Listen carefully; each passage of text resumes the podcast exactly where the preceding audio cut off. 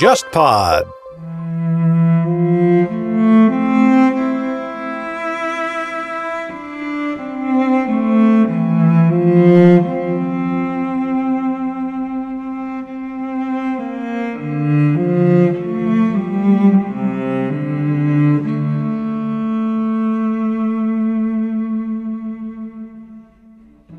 和中国其他的地方比呢，比如说和山东比，宁夏会相对比较干燥一点。山东到了秋季会有比较明显的降水，葡萄会烂掉，质量会变得不好，会有一系列的问题。那那个著名的拉菲酒庄在山东投了一个项目，但这个项目花了十年才酿出第一瓶酒。那宁夏和另外一个著名的产区比呢，就是那个新疆。呃，新疆是一个关照过于强烈的地方。如果不是一个很特殊的微气候的话呢，它出来的葡萄酒里面会有过多的糖，没有足够多的酸度去平衡。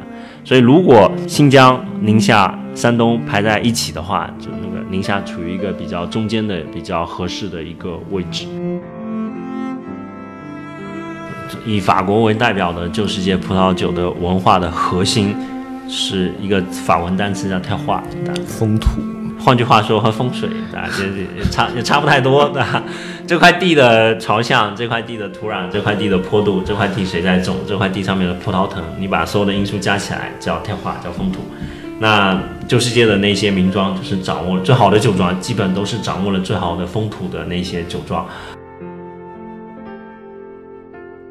我去了澳大利亚，我去了其他国家，我觉得农民其实是一样的，风险比较高的地方都是一样的，特别是那种规模小的农民，就承担风险的能力就更更弱。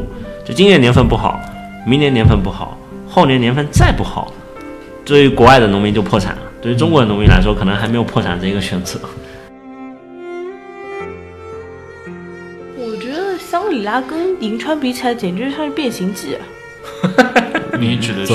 就是他们的做法和他们的理念，嗯，就是香格里拉已经被培训的非常好了，他们简直像上过课一样。哦，就是说那些当地人对这些都非常有，他们非常有概念。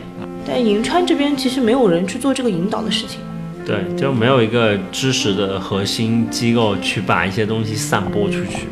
敖云下带了很多知识，最先进的知识来，主要带了钱。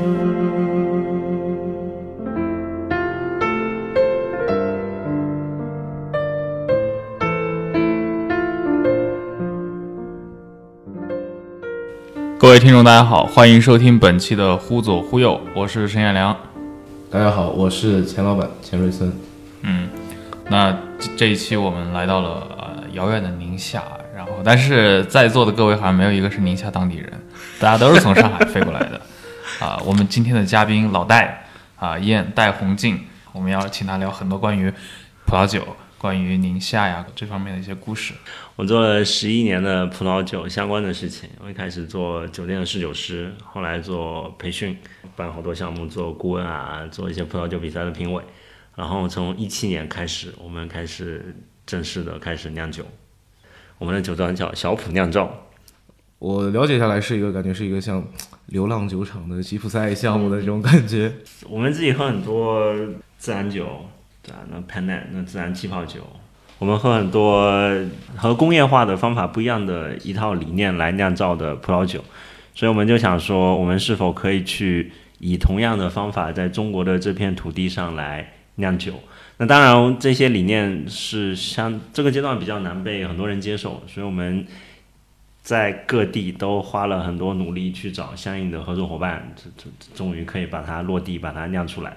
我们在宁夏。酿一批酒，然后宁夏中国比较好的地方是中国很大，所以宁夏的葡萄熟了，我们酿完了，香格里拉的葡萄才刚刚熟。但是我们在宁夏酿完了以后，我们马上会飞去云南的香格里拉，云南的藏区。对，其实它是云南、西藏和四川交界的地方，就那块都是藏区，去那里酿一个高海拔地区的葡萄酒。对，这个好像农产品这个季节性有那种阶梯性的感觉。我之前也听一个。做社区团购的人跟我大概讲过一个，说他底下的人去收那些水果，都是这个月的什么十号 收了阿克苏的，然后过了二十天去收烟台的，再过十天开始去收云南的。呃，这葡萄里面也是这样子，有种候鸟的感觉。所以你们在宁夏要待多久？像这次宁夏我们从八月底就开始了，我们从八月底收白的葡萄，但但是小怪仔我还我还没过来，我在国外出差，然后收白的葡萄酿白葡酿白葡萄酒，然后我们收希拉，然后接下去我们收了马瑟兰，那现在我们正在从马瑟兰转换到赤霞珠，然后我们会以赤霞珠收尾，然后八月底到现在的十月头，大概一个半月，五周到六周的时间。然后这是一个发酵的过程，之后还会有后续的一些收尾啊什么，就是十月后半旬开始。对，会有一些酒窖管理，就是我们早上看过的，我们在出梗葡萄，是出完梗会发酵，发酵以后呢会压榨，把酒给压榨出来，然后会稍微澄清一下，澄清一下，然后我们再转移到橡木桶里去，然后橡木桶就会待在一个酒窖里面，它会进入一个相对比较稳定的状态，我们会每每两个礼拜去看一次，给它添添桶。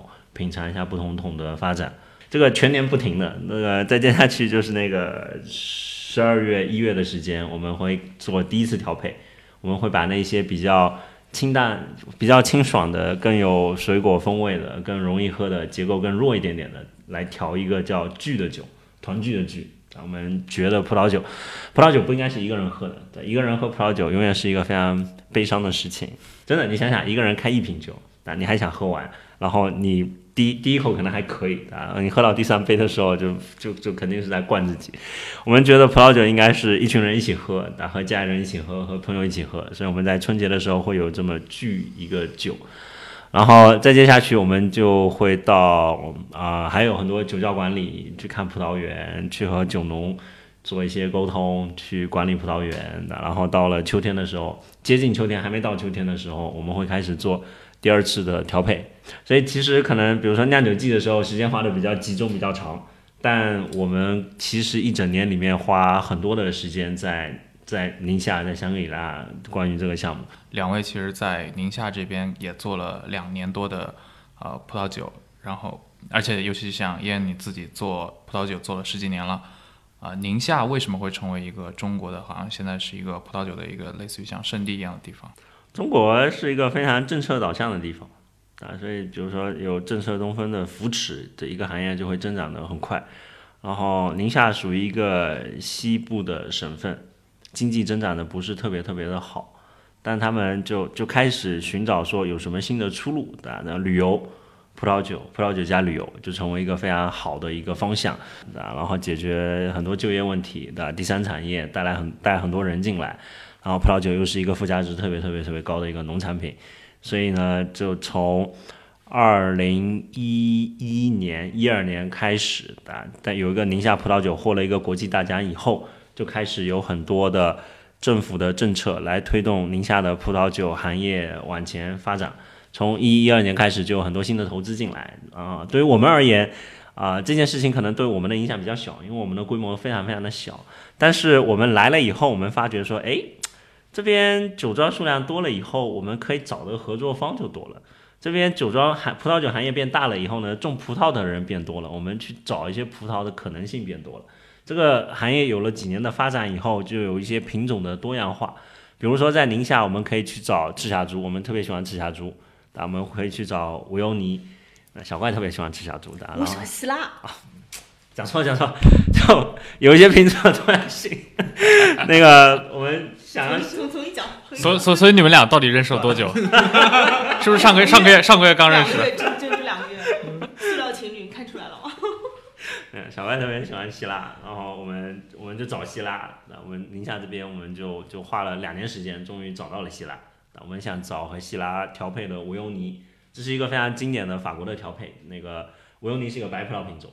就其实白的和红的混在一起酿，无忧尼可以只要用百分之五左右吧，就可以带来更多的香气，让它的颜色变得更好，让酒体变得更稳定。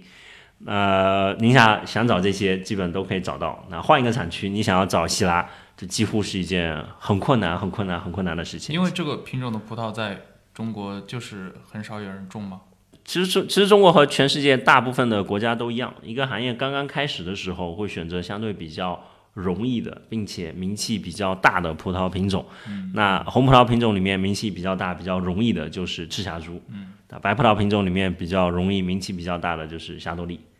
啊，只有当把这些东西做到一定程度以后，才开始有人想说，哎，我觉得这个赤霞珠竞争比较激烈，我能不能种点别的，啊，可以更容易卖、更好卖，或者做一些不一样的东西出来，才有人开始种其他的葡萄品种。但葡萄酒是一个农业行为，就超级无敌慢。我们在上海所有的事情早上想，但下午就几乎都可以发生。但是农业呢，就你想种，那然后你先去找地。然后你要去找对的苗木，如果这个苗木没有，你必须从国外进口。国外进口有一个十年的检疫、检验、检疫周期，所以假设它有，对吧？你去买，买到了，你种到地里去，前三年是没有收成的，第四年才开始有收成。然后第四年收成还不是一个特别，可能不是一个特别特别好的收成吧？那大概可能到了第十年左右，会进入一个比较合适的阶段，做一个相对比较质量好的酒。所以，如果你特别中意一个品种，你买不到这个葡萄，你想要自己去种地，你大概要花个十年到十五年的时间，才可以真正把你想要的那个东西做出来变成酒。所以，宁夏这块地方，它的风土本身的话，会有什么原因吗？宁夏，嗯，说心里话，啊，真 完了，到底有谁在听？区长不会听吧？我们其实农业有相当相当多的学习，但其实很多地方都是相对都是可以很都是可以合适的，但很多地方因为就中国这个地方，你要推动很多人去做葡萄酒这个行业，你必须有一些政府性的行为，不然他不会自发的去做的。所以回过来，宁夏因为这个时间点，因为有这个政府的推动，它最后就成了在葡萄酒行业上面。比较突出的一个地方，和中国其他的地方比呢？比如说和山东比，宁夏会相对比较干燥一点。山东到了秋季会有比较明显的降水，葡萄会烂掉，质量会变得不好，会有一系列的问题。那那个著名的拉菲酒庄在山东投了一个项目，但这个项目花了十年才酿出第一瓶酒，说明他们肯定在很多事情上做了很多很多的探索，很多的摸索，才找到一个合适的方式在那个地方来酿酒。那宁夏和另外一个著名的产区比呢，就是那个新疆啊，呃，新疆是一个光照过于强烈的地方的。如果不是一个很特殊的微气候的话呢，它出来的葡萄酒里面会有过多的糖，糖会转换成酒精啊，酒精度会过高，没有足够多的酸度去平衡。所以，如果新疆、宁夏、山东排在一起的话，就那个宁夏处于一个比较中间的、比较合适的一个位置。但中国地大物博。其实适合葡萄酒的地方有很多的，比如说呃宁夏往南甘肃，现在可能发展没有那么葡萄酒行业发展没有那么好，他们觉得这可能是一个比较好的地方，不需要买土。甘肃不需要买土的。甘肃分成东面和西面，甘肃的东面就是宁夏正南那块是不需要买土的。就是陇南那一块。对，那个甘肃的那个西面就那个张掖，对那块是需要买土的，所以整个甘肃要分成两头两边来看。那云南香格里拉或者云南以云南香格里拉为代表的横断山脉的那个那一片，有相当多的地方，海拔比较高的区域都很适合酿酒葡萄。但是宁夏还是比较平一点点的，你想要在短时间内开发面积比较大的葡萄园是比较容易的。你在云南香格里拉，你在四川的那个什么阿坝，你在那个西藏的盐井。那耕地都是非常非常有限的，就说就不是你想把那片山头变成耕地就是可以的，那个耕地都是世世代代都都都垒出来的，就曾经可能是种青稞的，啊，后来改成种玉米，啊，现在可以有葡萄酒了以后种葡萄酒，它不可能开发出新的地方给你种葡萄园，所以它在短时间内开发发展一个相对比较大的行业是几乎不太可能的事情。嗯，宁夏应该可能交通也更加方便一点。对对对对，特别是和云南比起来，对，虽然这是全全国最后一个通高铁的省份了，在我们讲话的期间还没通，还得几个月。嗯，那好像我之前听钱老板也说过，是明月轩尼诗好像在。对，有很多外商的酒庄在在宁夏，对，有两个，有两个，两个比较重要的，一个是那个明月轩尼诗。他在这边投了一个做气泡酒的项目，对，做做夏桐的那个项目，叫玄洞，叫夏桐。呃，气泡酒是一个特别好的生意，明月轩尼诗就一一直都知道这个事情，对，所以他们五线代就在阿根廷投了一个，然后后来在巴西投了一个，在美国投了一个，在澳大利亚投了一个，然后后来到了那个新世纪以后，就在中国和印度分别投了一个做气泡酒的项目，啊，所以他们主要种霞多丽和黑皮诺酿气泡酒。另外一个比较大的国际投资是那个保加利加 p e r n o Rica，、投了一个正常的做，啊不能说正常，他做了一个投了一个相对比较常规的做干红和干白的酒庄，叫贺兰山。之前讲到埋土啊，就是因为葡萄因为在冬天太冷的话，它会被冻死，这是在中国很多北方这些产区里面一直会普遍碰到的一个问题。是的，它可以跟听众解释一下就那个葡萄这个植物，就我们我们讲起葡萄酒，那个想起法国，但其实法国的葡萄酒文化是那个罗马人带过去的，啊，罗马人是从从希腊人那里继承的，啊，所以葡萄这个植物呢，还是在地中海那块儿生长的是比较合适、比较好的。所以地中海气候呢，就是一个相相对比较温暖一点点的气候吧，就没有那么的冷。但是到了一些比较冷的地方呢，葡萄这个植株如果如果没有进行任何保护的话呢，就会因为太冷而被冻死。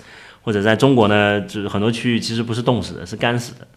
它其实冬天那个风比较厉害，就把它抽干掉。冻是完不能，冻是很难冻到中间的芯子把我把它完全冻死的。但是抽干是完全可以把它整个都变成干掉的，然后就整颗都死了。所以在中国呢，北方地区，秦岭淮河线以北那个所有的葡萄园，几乎所有的葡萄园都需要把这个葡萄藤。给弯下来，整棵给弯下来，然后完全用土给它埋起来，然后到了第二年的四月份、五月份，啊，就天气暖了以后，再把它挖出来，再把它整个竖起来，绑到那个盆架、藤架上面去。这个这么一个动作叫做埋土，啊，中国北方都需要，所以河北需要，所以那个宁夏需要，所以内蒙古需要，所以那个新疆也需要。然后有几个地方不需要，但那个山东不需要，但山东太潮湿。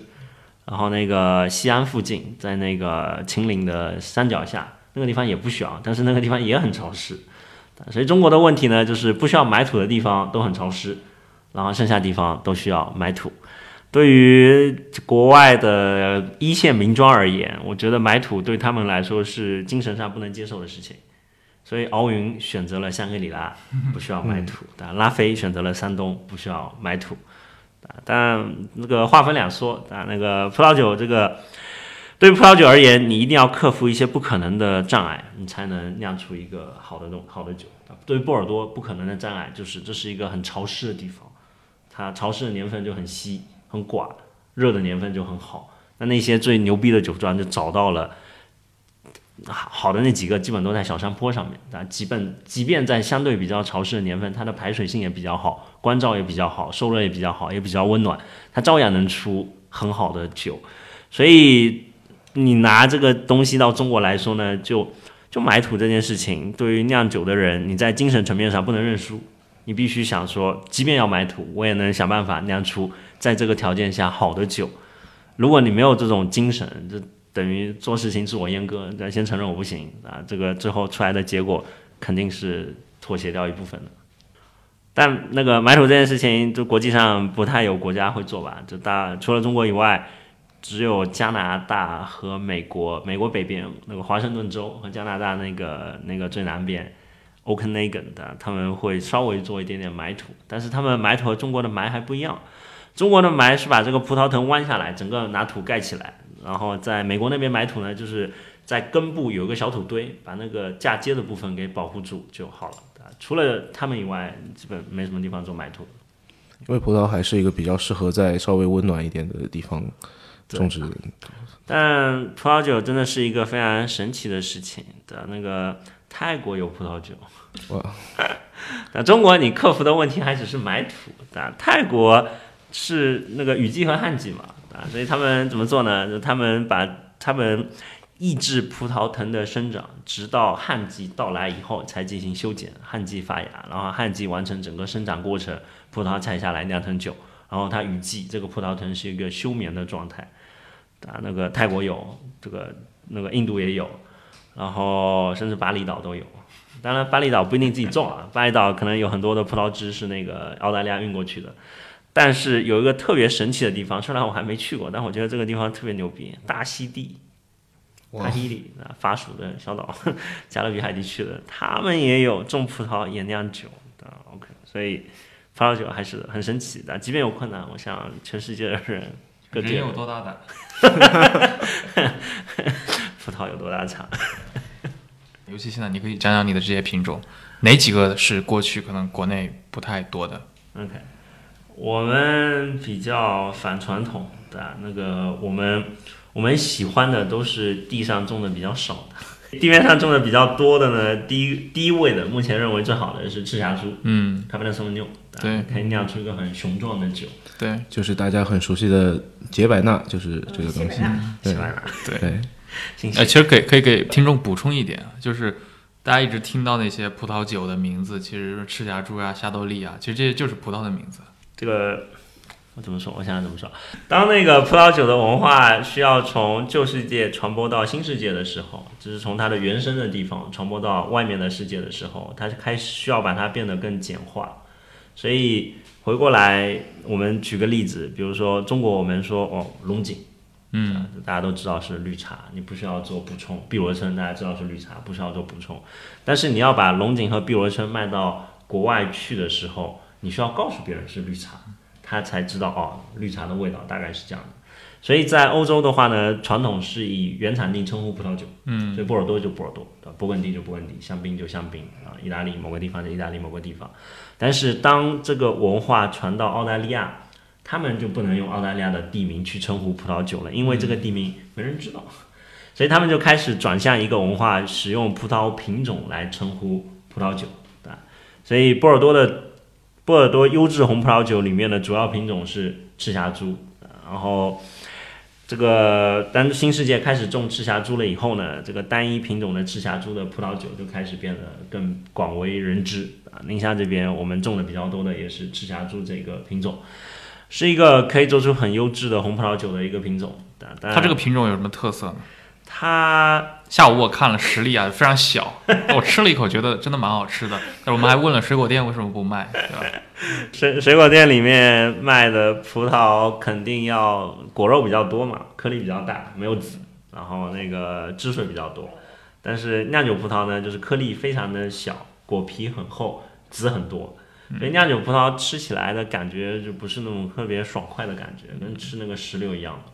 嗯，就吃吃哎吐掉，大家都有籽，所以其实不是酿酒葡萄不好吃，但酿酒葡萄有很多的糖、很多的酸、更多的风味，其实还其实还蛮好吃的。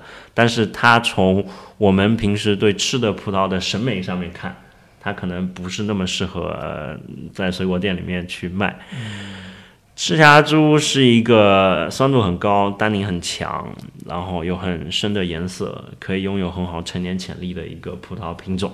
嗯，特别适合拿来酿贵酒，对啊，所以比那个波尔多的贵酒，说拉菲呀这些之类名波尔多。左岸的贵酒，对啊，美国著名的纳帕，啊，意大利的超级托斯卡纳，啊，澳大利亚的一系列地方，都是用赤霞珠来酿造的。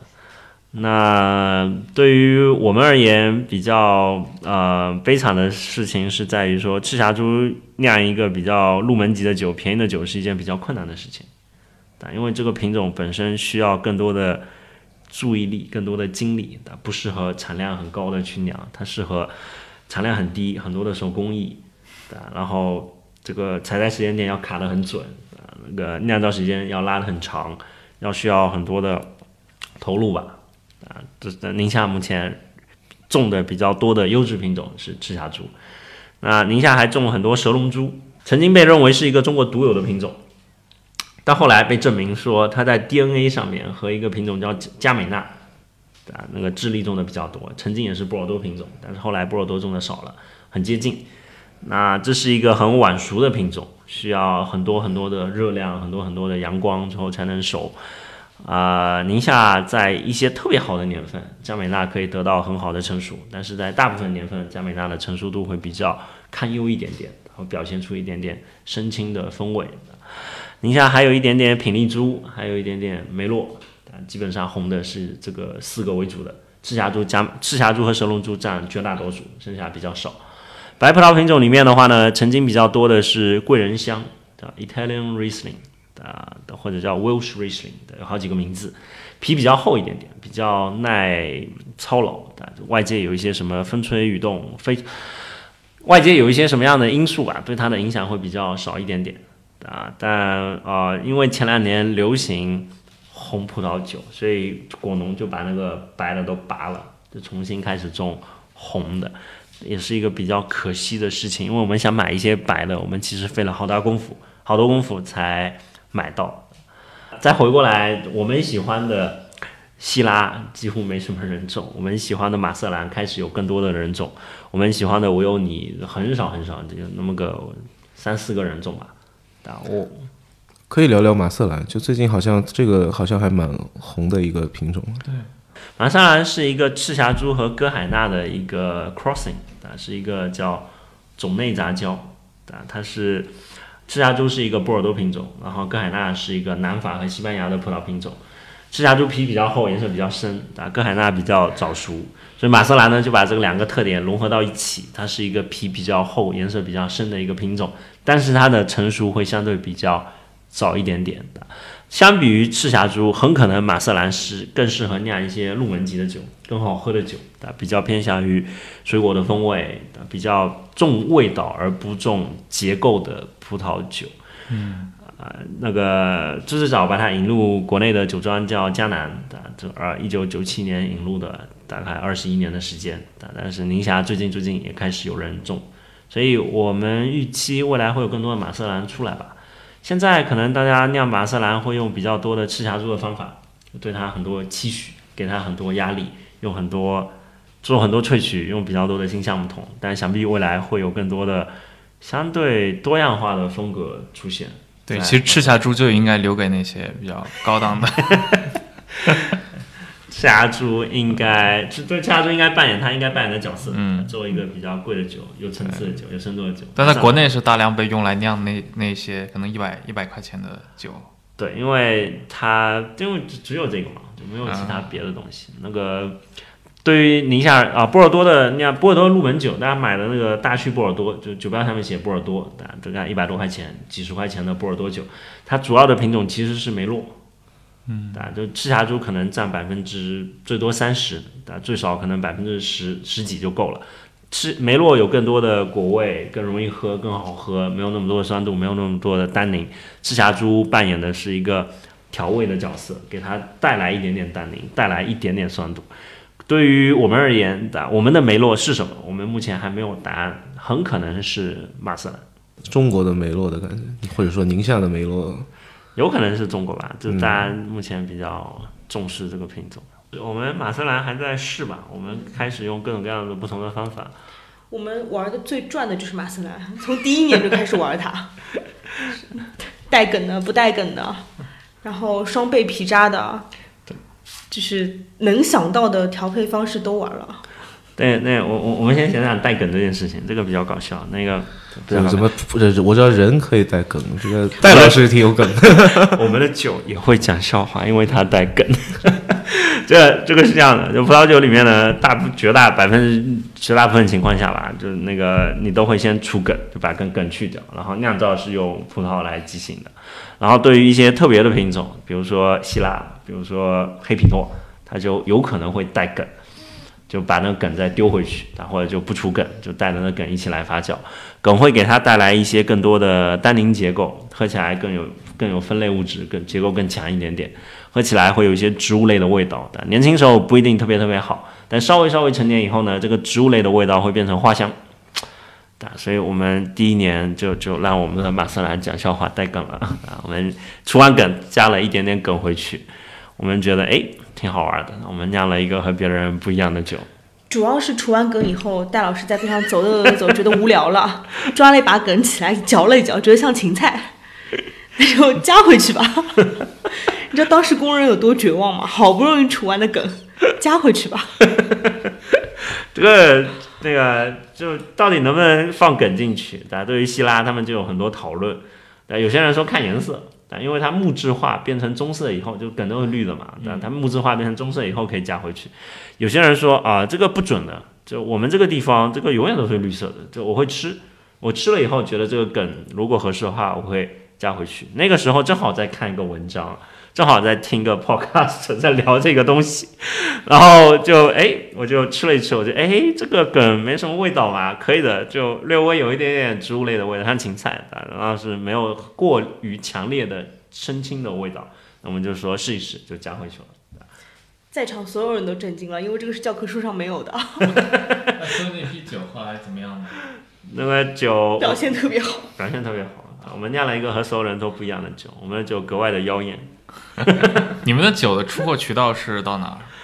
我们目前卖的最多的是上海的餐厅，有几个那个 bistro 小酒馆卖的还蛮好的。我们有一些朋友是新时代的葡萄酒零售商，就通过社交媒体做做零售的，他们卖的比较好。经过十七个月的等待，忽左忽右的微信听众群终于开通了。各位小伙伴，不管你是因为偶然的原因收听到了这期节目，还是本身就是忽左忽右的长期订阅者，我们都欢迎你参与听众群的讨论。我们会在听众群里发布更多更新的节目信息，也会收集各位对忽左忽右内容的反馈与建议。加群方式是添加微信号 h z h y x z s。也就是“忽左忽右小助手”这七个字的拼音首字母。注意了，是“忽左忽右小助手”。这位小助手会将你加进群聊，期待你的参与。那产能这方面呢？你可以说说。我觉得很多人就是我们也听过很多这样的故事嘛。一些中产白领，比如说另一个编剧，可能会也觉得我需要拥有一个。葡萄种植园，他可能就自己来干了。那然后我我们下午不是就是经过了一个对吧？他是一个银行，可能是一个银行的一个事业单位的人，但是可能做了几年，发现每年在赔钱。啊，你们好像看起来不太应该没有赔钱，或者你猜？你猜？但感觉你们至少嗯，看上去我觉得酒冰的差不多了，我们先喝一口。看起来好像你们这个好像还不错的样子。你们能说说这这块儿你们在经营上有一些什么经验吗？我们我们是倒着做的，所以我们就看上去比别人要稍微好一点点。就大部分生产的人呢是先生产再销售，对吧？我们因为我之前在酒店做侍酒师的，就就曾经的小伙伴，现在要么是餐厅经理，要么是侍酒师的。那之前做培训也就认识了很多渠道，然后之前做 freelance 有更多各种各样的项目。行业里的第三方，你就认识几乎所有人，但所有你和所有人都打交道，但有有一些往来啊，有一些项目啊什么的，所以在消费端我认识相对比较多的人，在生产端我认识很少的人，所以我花了三年时间，甚至需要更长的时间在生产端去积累很多东西，但在消费端那边就就目前这个产能对对于我们来说还是是比较。容易，我们还是可以顺利的把它卖掉的。嗯，我们第一年做了多少？我们第一年大概做了三千多瓶了。第二年我们就翻了一倍，这是第三年，我们预计还会再翻一倍。但是我们预计呢，对于我们而言，我们一个比较好的、健康的可能是五万瓶，就只有一年有五万瓶的产量，我们才可能有一个比较稳定的团队。嗯，我们想要有人专门负责葡萄园的种植。我们想要有一个人，即便他不用自己干活，但是他是一个知识输出，他需要和农民对接，管理农民，把知识输出给农民。我们需要有人帮我们管理酒窖，啊，就这，我们想要说，我们不想要说两个礼拜来一次，我们想要说两天去看一次，啊，这我们就需要一个人长期在这边去管理酒窖。我们目前不太拥有任何重型设备，你们今天看的那个车间后面后面，就我在洗的，你们后来那个走的时候我在洗的那个东西。那个四十万一台，瑟瑟发抖。对，还是比较小型的，然后有比较好的除梗设，你们看到我们那个特别小的除梗设备，他们自己搞的，五千块一台，比较好的大概我们看上的除梗五十万，我们看上的压榨四十万，我们看上的一个一个泵大概二十万，什么都要顶配了？这也也不是顶配，不仅不仅是劳动密集型，还是重资产。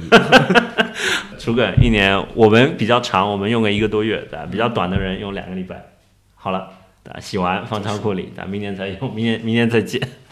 所以回过来，我们一年需要有五万瓶，我们才可以比较健康的活着，并且对设备有一些小的投入，并且对葡萄园有一些小的投入。设备可能我们可以住别的地方来做的，但是对葡萄园的投入，我们是非常想要去做的。葡萄酒是一个，葡萄决定葡萄酒的质量，质量。有个说法是，葡萄采下来的那一瞬间，它的质量只可能不断的被减分，就不可能再加分回去的。所以你只可能说，你用尽你一切的方法，去把它最好的从葡萄园采下的那一瞬间，到餐桌上被打开的那一瞬间，这是你可以做所有的事情，但是你做不了加法。所以种出来的葡萄质量是什么样，那瓶酒的质量只可能更差，不可能更好。所以很多名庄都对他们自己的田、自己的地特别的自豪，也是他们非常重要的卖点。对，对啊，就旧世界葡萄。以法国为代表的旧世界葡萄酒的文化的核心是一个法文单词叫 terroir，风土。对，没有英文翻译，但英文里面就就叫 terroir。但中文里面我们找了一个找了一个比较类似的词叫风土的。换句话说，和风水的也也差也差不太多的。这块地的朝向，这块地的土壤，这块地的坡度，这块地谁在种，这块地上面的葡萄藤，你把所有的因素加起来叫 terroir，叫风土。那旧世界的那些名庄，就是掌握最好的酒庄，基本都是掌握了最好的风土的那些酒庄。我们刚才拿波尔多举过例子了，就是大家那些好的都在小小的山坡上，那个山坡看不见的，那个山坡你可能拿个卫星图，你看到有那个你拿一个三 D 的卫星图，看到有一定的起伏。你要本人站在那个地里跟你说这是个山坡，你根本看不见，它是一个非常非常缓的山坡。但是其实你只需要一个非常缓的山坡。就能比别人更好。但波尔多是一个河边上的一个地，所以大家都是平地。山坡是一个小山丘，是一个非常稀有的事情。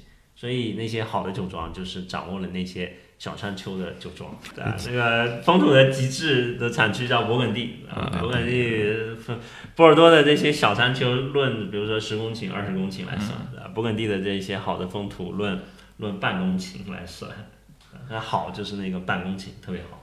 办公室以外就不一样了，哇，这个太玄学了，听起来。你去了就知道了。那个勃艮第，勃艮第是这这么一个地方，说你骑自行车在那边跑来跑去，你发觉那个你从从这个到那边二十米的距离，你可能觉得温度就有点小小的变化。这边可能比较暖的，到了那边，因为哥德巴那边就比较凉啊。你能感受到的，葡萄藤肯定能感受到，最后就会因为它的朝向、风口各种东西。不一样，那这个难道不会被一些什么人工的因素改变吗？比如说，我我大棚，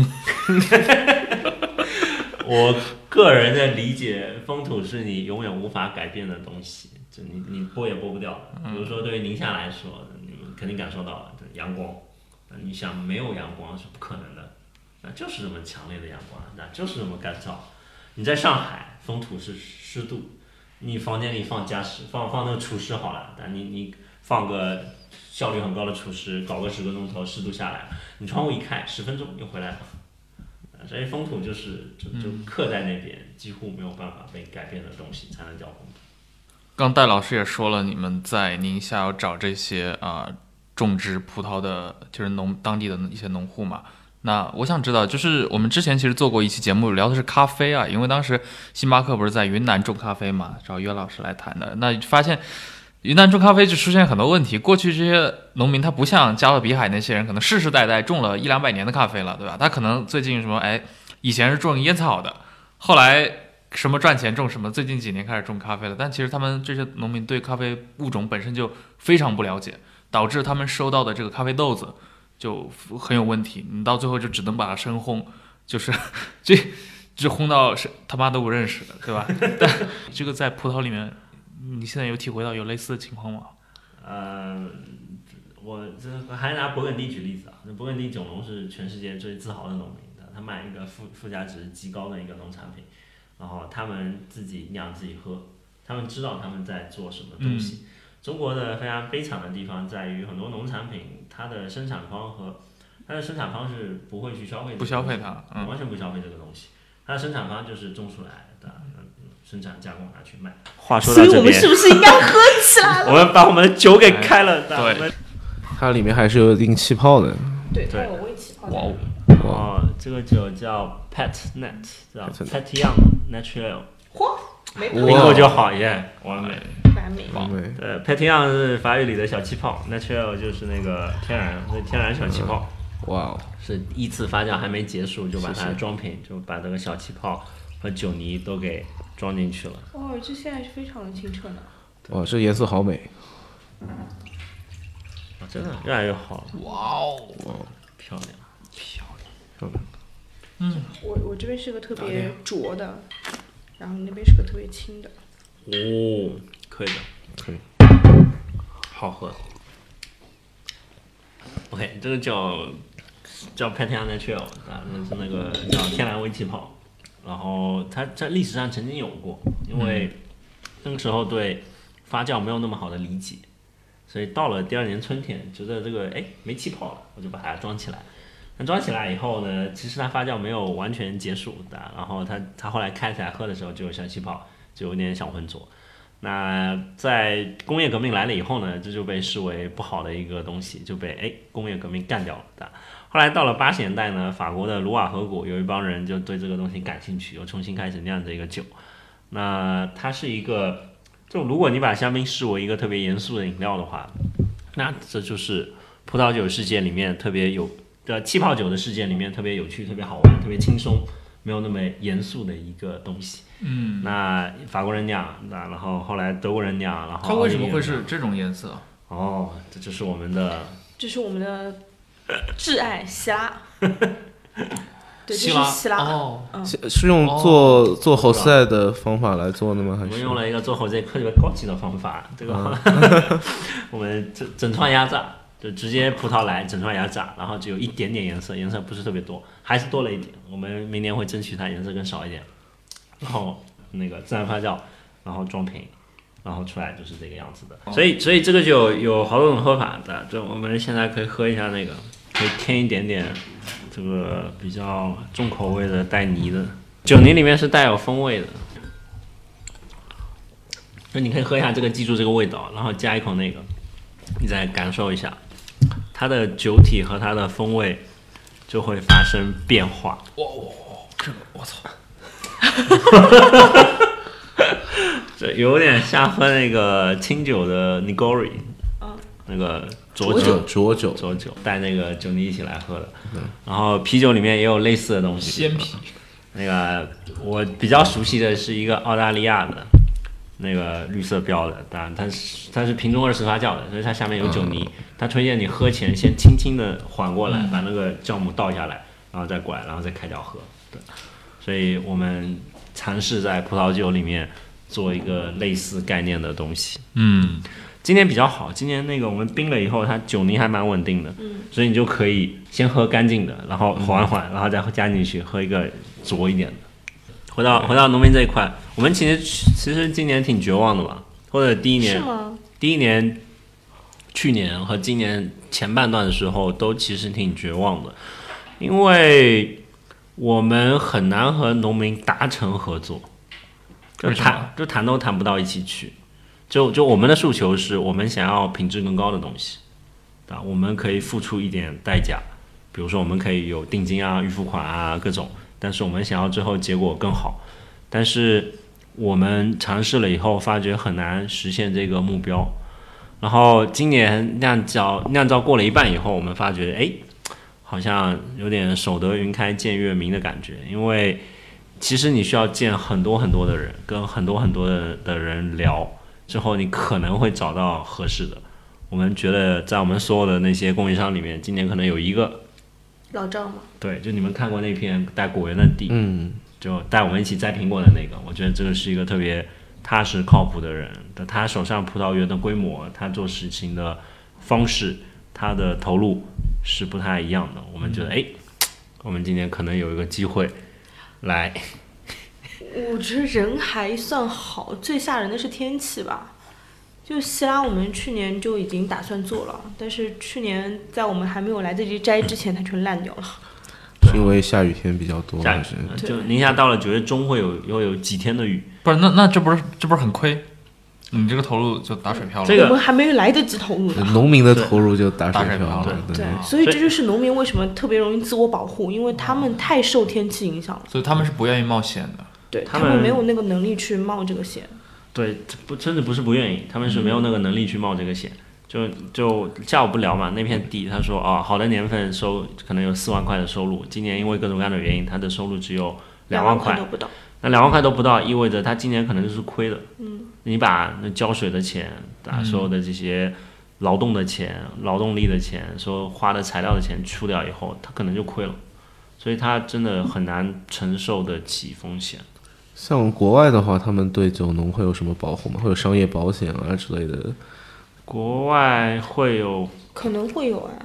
在纳帕有一个我很向往的东西，我我之前很天真的以为国外都是那样的，但后来我发觉说，其实农业的本质都是一样的，大家都是比较那个。看天吃饭的，对，哪怕有个叫哪怕有个东西叫定制化种植，就感觉跟 OEM 的类似，有点像。就有几个质量比较好的地，就质量比较好才能做这件事情嘛，质量特别入门就不行了，质量比较好，品质也比较好，他就说哦，你可以来定制化种植，就你想要怎么做就怎么做，然后我的收我的报价是以下如此这些，但是你可以以你想要的任何方式来做这个种植，嗯，中国暂时没有。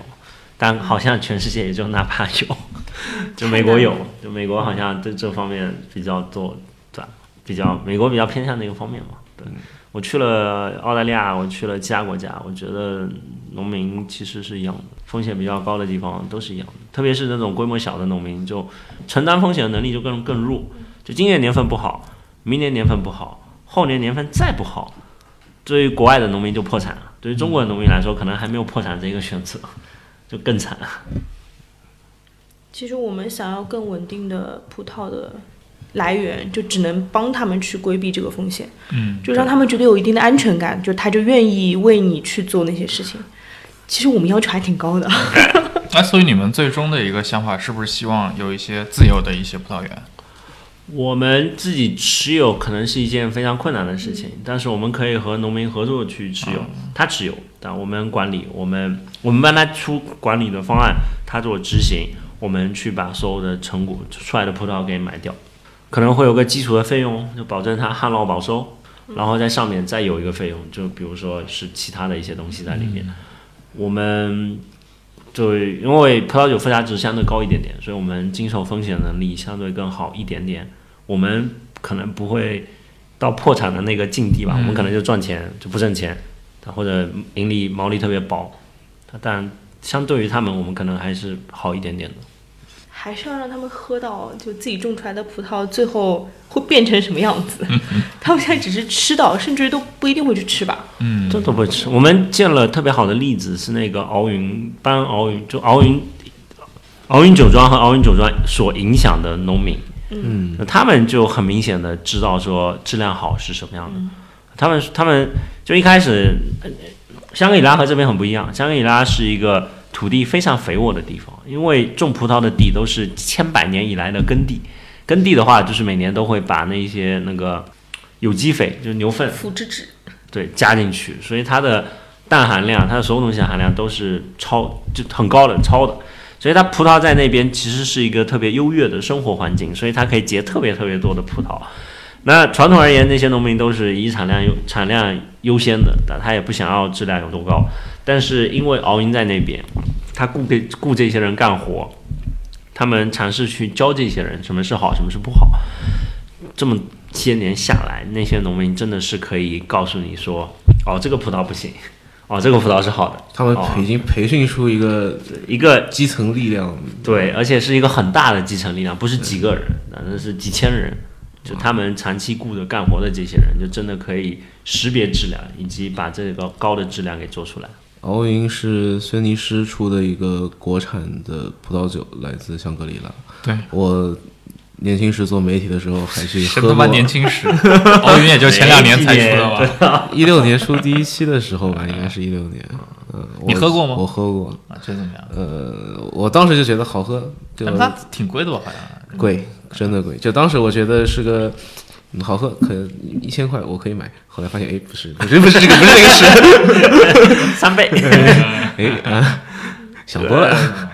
那个比较艺术定价法，本来是做奢侈品的集团，基本是按照那个你那个主要群体愿意付的心理价位的上限来做。而且其实产量其实也比较小，对，非常辛苦，那个很难吧？对于那么一个项目，你说一个国际做奢侈品的集团去一个，当年都没有高速，香格里拉，哎，别提哦。了，现在没有高速。我觉得很多人都不一定知道香格里拉究竟在哪儿。它都不在香格里拉，它离香格里拉还有个四个钟头的车程吧？我操！哦，其实是不止的，就是如果 如果你要坐它的公共交通进去是，在四川吗？在云南。在那个这个这个路路线是这样，德清是吧？我们去的对，在德清。然后我们去的时候呢，先飞到香格里拉，嗯，从香格里拉呢下来，我们通常是坐那个大巴早上第一班从昆明飞去德清，然后八点钟到德清，然后德清下来呢，打个车去那个公那个公共汽车站，不是公共汽车长途。啊长途长长长途客运站。对，然后坐个大巴去那个德清，然后从去德清的路上呢，会路过云南和四川交界的地方，就金沙江，然后江的对面就是四川，江的这边是那个云南。云南，然后一路再往北开，嗯，往北开以后就到了德清，德清以后呢，就就我们下来再换个小巴，那个小巴再再开个一个小时，一个一个半钟头，那差不多从就光是从昆明进去就要一天时间。对对，昆明一大早出发，然后那边大概四点多五点多到，对，要一天时哦间。然后奥运当年去的时候呢，就路况比现在还更差一点，就是就是很多东西都没有的。对，他当年他开始建厂的时候，这当年听他们讲了很多当年筚路蓝缕的创业故事。而且一不小心，如果碰到那个什么雨季，哦会哦，有那个山石掉下来，然后路就堵掉了，对你去，出不来进不去。对你夏天去的时候，经常哎路边这里一滩石头，那里一滩石头。如果你去的早的话，那个石头是整个路面都有的。那你刚说到那个果农的这个自我保护的问题，大大集团它怎么解决这事儿呢？大集团就就买了呀，就把整个地全部都签下来，了啊，他就不跟那些，对他还是要依靠果农吗？还是他他没有，自己没有他就就对于他来说就是工人了呀。啊，就是他的员工了，相当于种植工人就是但你最后发觉，其实如何能鼓能发动所有人的所有人的力量，才可以做出更好的东西。其实你还是要有一个系统体系和方法，去让整个东西里面的所有人都往一个方向走，嗯，才可以有更好的质量。我觉得香格里拉跟银川比起来，简直像是变形记啊！你指的是就？是他们的做法和他们的理念，嗯，就是香格里拉已经被培训的非常好了，他们简直像上过课一样。哦，就是说那些当地人对这些都非常有，他们非常有概念，嗯就知道是你这样做可以，那样做我你想要什么样的样子，我可以想尽一切办法帮你去达成。甚至于没有受过培训的那些农民，他也会跟隔壁地的农民学，你们怎么做的，我也怎么做。他知道最高标准是什么，他他会想尽一切办法去做。哎，。这为什么？奥运在香格里拉的模式是这样的，就是它首先中国的土地是归村集体所有的，啊，村集体在在那个每个农民手上分到多少，嗯。啊，所以其实是农民所有的，所以他们先跟农民把土地流转过来，然后你有多少土地的话呢，你还有多少工时，你可以去酒厂打工，一个工时是值多少钱，一个工时是多多少，对，这工时就直接是多少钱。当佃户，这这是类似的，所以他不仅租你的地，给你一个基础的收入，嗯然后你有多少的地，你还有多少的工时可以去他那里干活，然后他干活的话呢，他就是是国际最高标准，世界最高标准。那他把他把最领先的列级装的理念以及很多的最新的东西带过来去种葡萄。那个有一些非常反常规的东西，特别好玩。他们最近开始做这个东西。那个好的葡萄需要那个水水胁迫和氮胁迫，所以它不能有得到过多的水，它也不能得到过多的氮源。嗯所以这个葡萄在采摘的时候叶子是黄的，所以它这因为它的水不够，它的氮不够，所以它其实生长是处于一种亚健康的状态。所以去地里看不是绿油油一片的，绿油一片现在不流行，现在流行的是去地里看那个几乎就是黄黄的一片带，微微带一点点黄。就熬匀这个这个理念，中国没有人做，那那个全世界可能也就波尔多有那么几个酒庄开始做，的新世界有这几个酒庄开始做。奥运就逐渐开始往那条那条轨道上面去走。那你跟农民说，哎，那个绿的不行啊，不要灌水，我需要这个叶子是黄的。这件事情，你和农民沟通交流就很困难，你不可能让他接受这个理念的。你让他接受产量低、质量高都很难，你还何况说哦，我们需要葡萄藤属于一个亚健康的状态。就还是把一些国外的一些比较挺先锋的一些东西，也不是也不是也不是也不是这么说，我觉得是他们农民已经接受说，只要听他们高科技的方式来种植，我是可以得到一定收益的。嗯，就是跟收益挂钩了以后，他们就愿意相信你。对嗯，就哪怕他们一开始没有太理解发生了什么，但慢慢做做做，他就开始理解了。而且农民跟土地打交道的经验会比我们多得多。嗯，他会一点点去适应，哎，我的土地发生了什么变化了？但银川这边其实没有人去做这个引导的事情。对，就没有一个知识的核心机构去把一些东西散播出去。敖云像带了很多知识，最先进的知识来，对，主要带了钱。对，主要带钱包括在包括以前在云南讲的还还是云南的咖啡的问题，就包括我像雀巢、像星巴克，呃，对，他们会培训当地的农民去怎么种咖啡，对，其实是这样。其实可以想象，他们过个十年，其实他对这个事情会有了解，甚至他会，他们自己可能会慢慢培养起喝咖啡的习惯。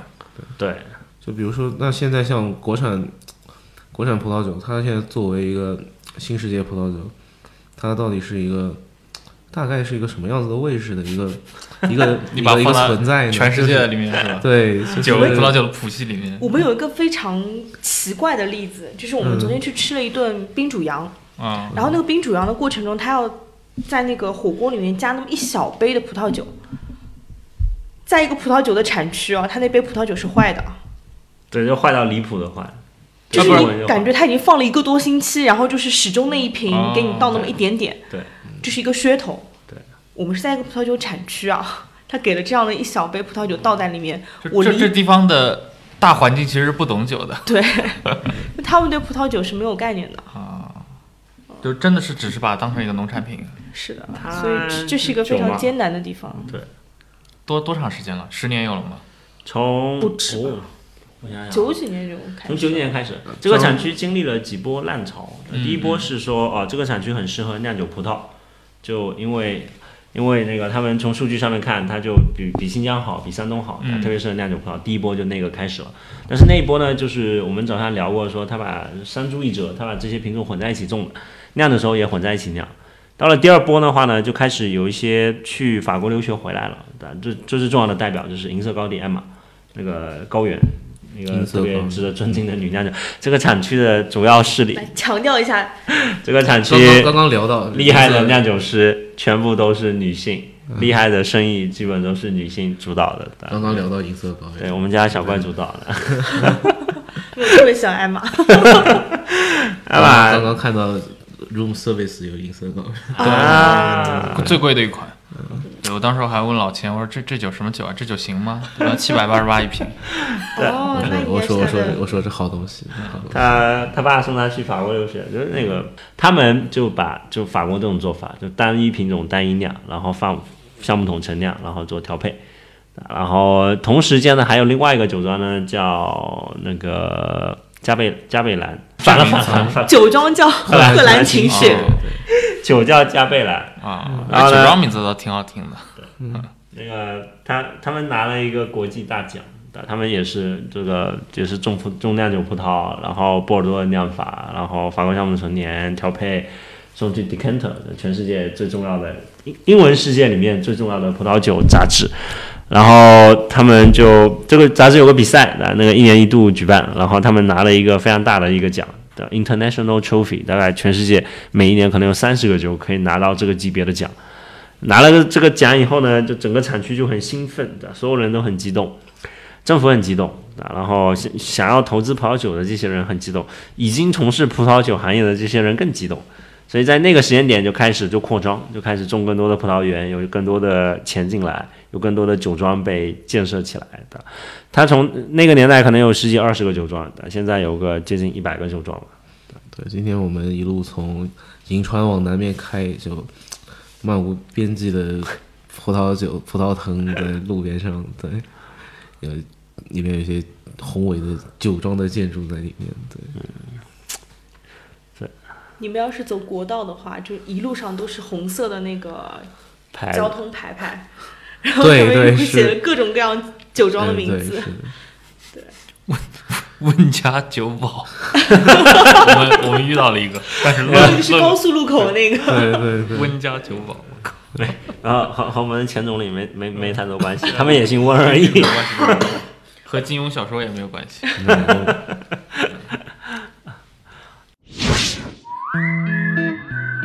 本集忽左忽右为您推荐由 JustPod 出品的播客《杯弓蛇影》。《杯弓蛇影》是一档专注酒类生活方式的中文播客节目，由钱瑞孙和戴宏静主持。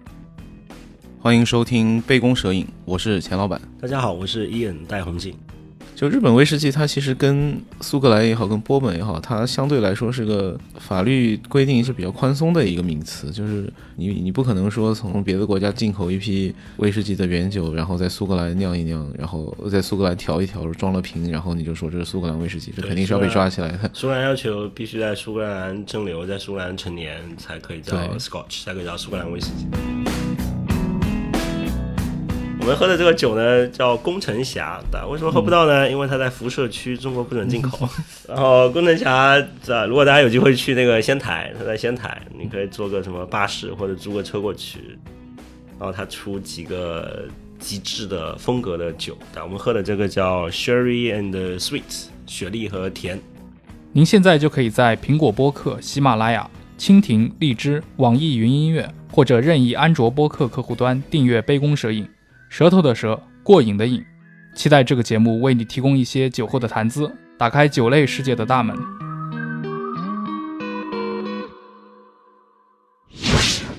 总体而言还是比较困难的吧。就头部酒庄过得比较好，银色高地啊，刚才说的贺兰新雪啊，啊，还有个叫刘氏，啊，他们的葡萄园在那个西夏王陵的门口。哦，他们在种葡萄的时候都没有旅游开发这件事情，西夏王陵都没有围墙。啊，政府就给了他们一块地，说啊，那个我们你帮我们搞的那些工程我们还不上，你就圈块地吧。啊这这这里有一块什么李元昊的坟，就是坟前种 树。他们当时都不知道那个是坟地啊，嗯就是因为西夏国的那个坟，它是一个土包，对不像是埋在下面的，对，所以那个时候还有把它当那个枪靶的那个靶子。哦，就那个贺兰山那块有好多的部队的地方，所以有好多军事基地。他们说哦，当年那个土包堡就是那个坦克做靶场的地方。哇哦，所以刘氏种葡萄的时候还没有荷兰，还还还没有西夏王陵这个景区，啊所以他们种了。然后后来想要他们拆迁嘛，然后没有，幸好没有成功，所以那块葡萄园还是保留下来。头部这些酒庄过日子过得还是可以的，嗯一般头部的酒庄，它们年产量大概都很小，都是十万瓶不到吧，啊几万瓶的一个量级。头部酒庄都是自己的葡萄园，自己种，自己酿，然后自己做 marketing，然后有有一些有他在在上海以在以上海为代表的沿海区域，他们有经销商帮他卖一些餐饮渠道，这个基本就是头部酒庄的几个标签，他们都还可以，因为。上海这些可能不挣钱，但是有比较好的市场 marketing 的效果，市场宣传的效果。他们有很多其他渠道，可能盈利是状况相对比较好的。腰部的酒庄和下面的酒庄就会比较痛苦一点，还是比较艰难的。嗯，对。哎像我们今天去参观你的这些葡萄园也好，那个生产线也好，也看到有一群人啊，联合酿造。对啊、这好像看上去是一帮挺神的一群哥们儿，就是能超超酷超酷。介绍一下这这这群人大哥们。这个这个项目叫联合酿造，然后就可能聊精酿，大家就就可能比较比较有感觉一点。就在精酿的圈子里面呢，就有很多人就家里自己酿，酿着酿着呢，就开始有那种酿友的合酿，对，在一起，然后，然后这帮人呢，就是就是葡萄酒世界里的精酿的爱好者，就家里自己酿，怎么酿呢？买买吃的葡萄来酿，然后先是买吃的葡萄来酿的，然后呢，后来就觉得这个不行，的，我还要酿酒葡萄，他们就就这一小撮人里面选了几个人，说，哎，你们去做采购，你们也比较空，啊，或者这个大家也相信他，就啊说出钱的出钱，出力的出力。对，说你这你去宁夏买个五十吨，啊，他五吨，他三吨，他两吨，就发到别人自己家里去，然后他们在还在家里酿。然后从四年前还是五年前开始，他们就觉得这个模式不行，觉得还是在原厂区酿能出最好的品质，所以他们就就组织了人，大家一起来原厂区酿，就说我们这些人总共要酿五十吨酒，啊，你这边有没有五十吨的产能给我们？我们要灌，我们要什么？我们这个。然后第一年酿了五十吨，第二年酿了一百吨，第三年酿了两百吨，第四年酿了四百吨，第五年买了个酒庄，啊，你去的那个就是他们买的酒庄。但我们一开始觉得，哦，那个我们其实没有觉得特别惊讶或者敬佩。然后直到前，我从一开始就很敬佩哦，这是求生欲哦。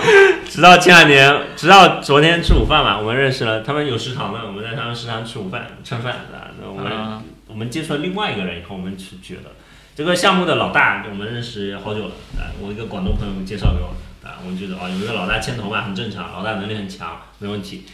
然后后来认识了一个这个项目里面第二重要的人啊，然后就说啊，这个人是搞调味品工厂的，他有一个既有的工厂的一个生意的，然后一年可能花两个月在宁夏这个项目上面。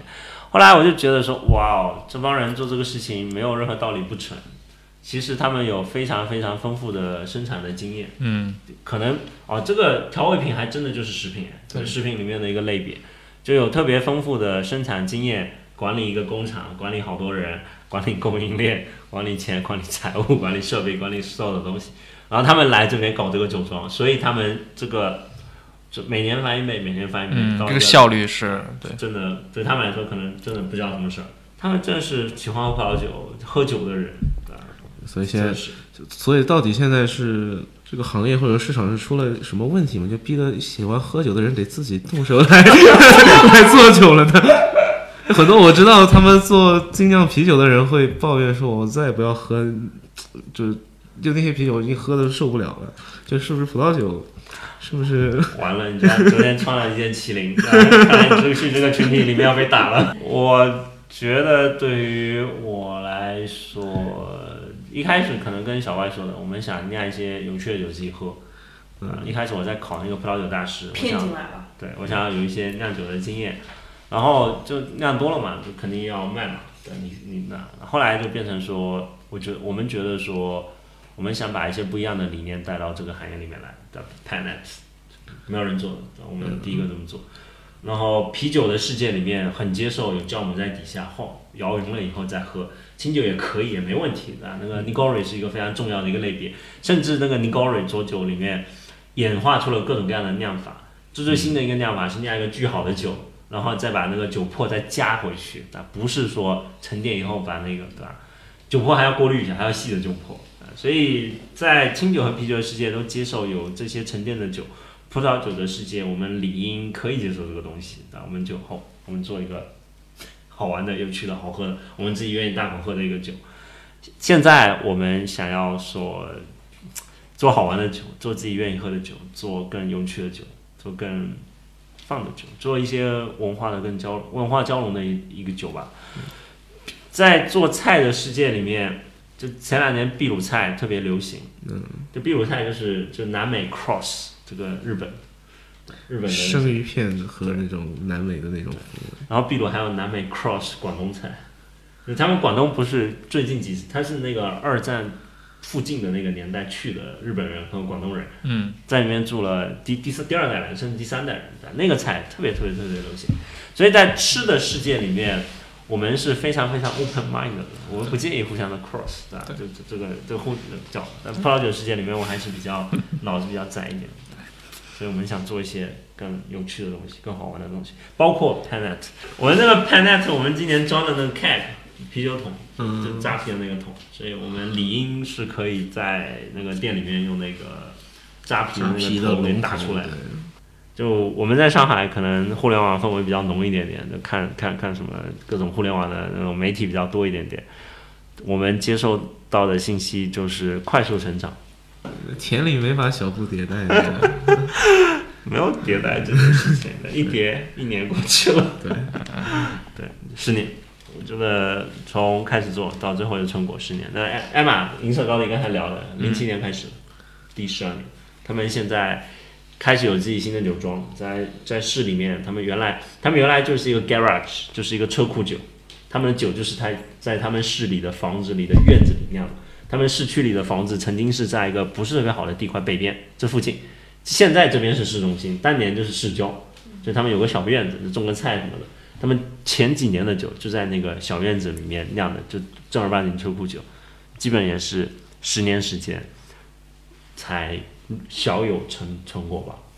我们可能涉及到和这种政府打交道的东西还少一点点。我那个做民宿的朋友，真的就天天都和政府打交道。他的十年时间，不仅仅花在有把顾客找到、把钱找到、把项目做起来、把团队做起来，也花在如何更好的和政府处理关系。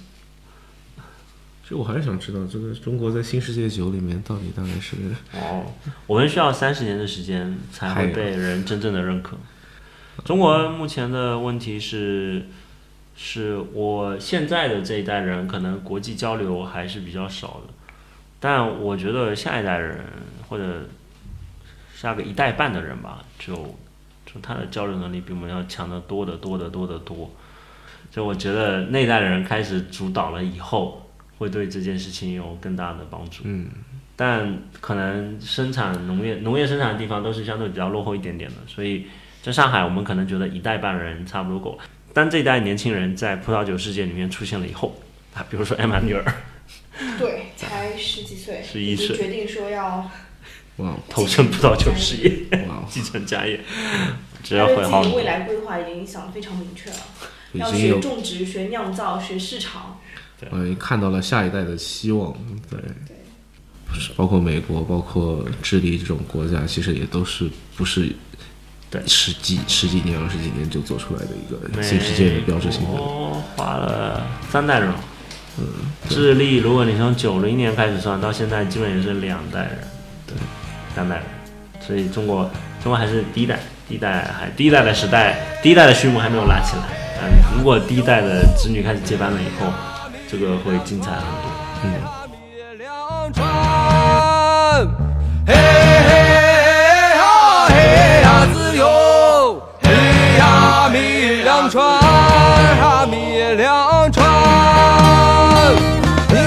那以上就是本期互走忽悠的全部内容，非常感谢今天戴老师来跟我们分享这么多关于在宁夏酿酒的这些故事啊！我觉得这个我们后续还是有很多的话题可以找到你的，尤其是刚也提到了，其实香格里拉也是一个巨大的悬念，看是不是今后今后有机会找个时间去一下。好，啊，必须的。我们下期再见。我们下期再见。嘿呀自由，嘿呀米两船。